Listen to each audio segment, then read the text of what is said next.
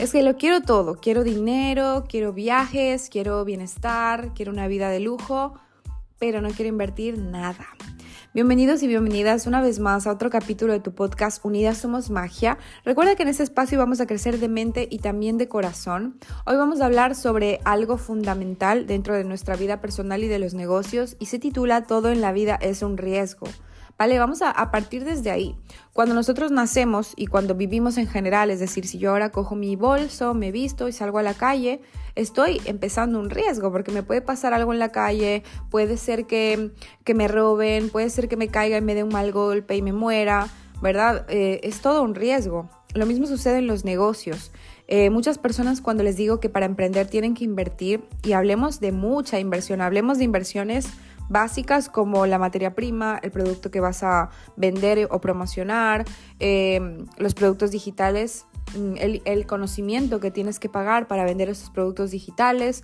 O sea, realmente todo tiene una inversión inicial. Normalmente es dinero y, también suele ser tiempo, suele ser sacrificio. Muchas personas no están dispuestas, o sea, la gente quiere la guinda del pastel, pero no quiere la harina con la que se hace el pastel, ¿verdad? Entonces, vamos a ser claros y claras en este capítulo.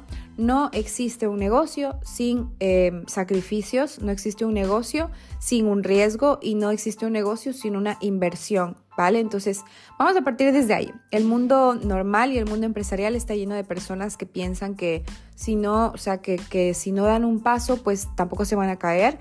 Y eso es como quedarte en tu casa encerrado por miedo a morirte.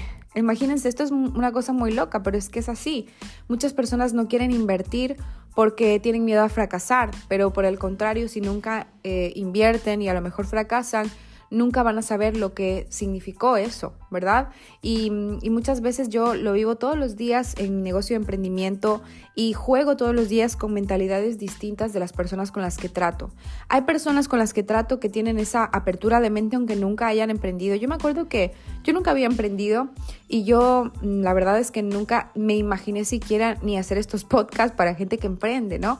Pero me acuerdo perfectamente que yo no tenía una, una mente pequeña o una mente cerrada a las oportunidades, a pesar de que no tenía crecimiento personal, a pesar de que no tenía dinero y a pesar de que tenía una educación financiera muy pésima. Yo, dinero que tenía, el dinero que me lo gastaba en tonterías, en caprichos, en bolsos que nunca usé, que se me dañaron, eh, etcétera, ¿no?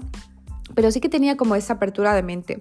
Una de las cosas por las que vas a atravesar siendo emprendedora eh, de cualquier mm, cosa que hagas es em, el jugar y el tolerar con la mentalidad de las personas que te rodean, ¿vale? Muchas personas cuando les muestras un diamante, una piedra que tiene un diamante dentro, te van a decir, oh, es que esa piedra tiene un diamante, probablemente el día de mañana lo vamos a pulir y vamos a sacar el diamante y vamos a tener mucho dinero. Pero por otro lado, hay personas que solo van a ver una piedra. Y aunque tú le digas que aquí adentro de la piedra hay un diamante en bruto, ellos te van a decir, no, es que es una piedra, yo no quiero una piedra, yo quiero algodón. ¿Ok?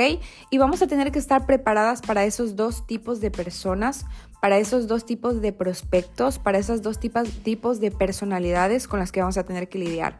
Créeme que siento que es una de las cosas más difíciles por las que atravesamos.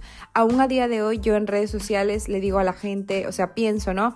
Voy a decir esto, pero me siento mal porque sé que tal persona se va a sentir mal. Y muchas veces el lenguaje que utilizamos no tiene nada que ver ni con una ni la otra persona, pero le llega a las personas que lo necesitan. Yo me acuerdo que un día estaba hablando sobre la zona de confort, sobre que mil euros son suficientes para algunas personas y para otras es que con eso ni arrancas. Y una chica que conozco me dijo, oye, ya está, o sea, basta de burlarte de la gente que ganamos mil euros. y yo le dije, oye, la verdad es que yo no hacía estos comentarios para, para burlarme de la gente que gana mil euros, sino para ayudar a que si en mi Instagram hay una persona que gana mil euros y no quiere ganar mil euros y quiere tres mil, yo le puedo ayudar y le puedo dar unas herramientas para lograr incrementar esos ingresos, para mm, hacer más fuerte su mente, le puedo enseñar nuevas habilidades de venta, de redes sociales, ¿verdad? Yo puedo impactar en la vida de esa persona positivamente. Ahora, si la persona no tiene ganas, o sea, no tiene ganas y quiere estar con ese salario de mil euros y con la vida que tiene y ya le va bien, porque hay muchas personas que sí les va bien con eso y está perfecto. Em, la idea de mi comentario no era que esa persona se sienta mal. Si se siente mal es porque no está conforme. Y si no, porque una persona que está conforme con su vida, esa persona hace sus cosas y pasa de los comentarios porque no le llegan, ¿verdad? Nosotros ponemos el foco en las cosas que nos hacen daño que nos llama la atención, que nos hacen pupa. Y si esta persona le llamó la atención era eso. Yo le pregunté después y le dije, oye, pero de verdad, ya fuera de broma, o sea, te pido disculpas si te ofendí con mi comentario, la verdad que no era para ofender, era más bien para ayudar. Cuéntame, ¿tú estás contenta con esos mil euros que ganas? Y me dijo, no. Le dije, vale, entonces por esa razón el, comentario te ofendió. Me dijo, sí. y a día de hoy es una de las personas que, que, ha tomado la oportunidad de hacer algún negocio conmigo. Después ya tuvo un negocio propio. Y la verdad es que me siento muy feliz porque de una u otra forma he impactado a alguna persona con un comentario. Pero muchas veces esos comentarios no sientan bien. Y muchas veces las personas se pueden sentir ofendidas porque cuando tú hablas de crecimiento personal y cuando tú hablas de cosas distintas, a veces despiertan. Y ese despertar no es tan bonito para todo el mundo, ¿ok? Entonces vamos a hablar eso, ¿no?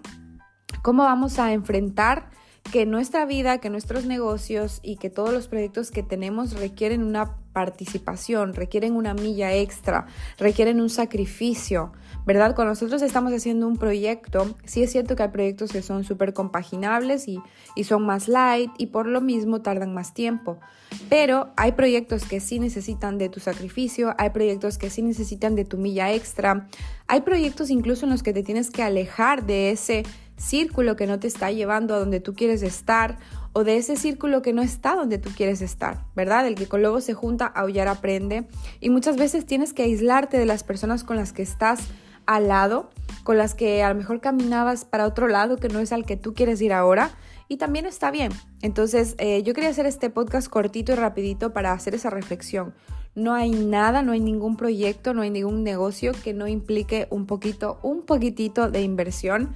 Y cuando entendamos eso, vamos a ir al siguiente nivel. Y cuando entendamos que tenemos que invertir tanto en educación como en tiempo, como en dinero para que nuestros proyectos florezcan, eso va a hacer la diferencia en nuestro negocio, en nuestro emprendimiento y en nuestra cuenta de banco. Hasta aquí el capítulo de hoy, cortito, cortito, pero quería pasar por aquí a desahogarme con ese tema. Y recuerda que en este espacio vamos a crecer siempre de mente y de corazón. Nos vemos la próxima vez con un poquito más de magia.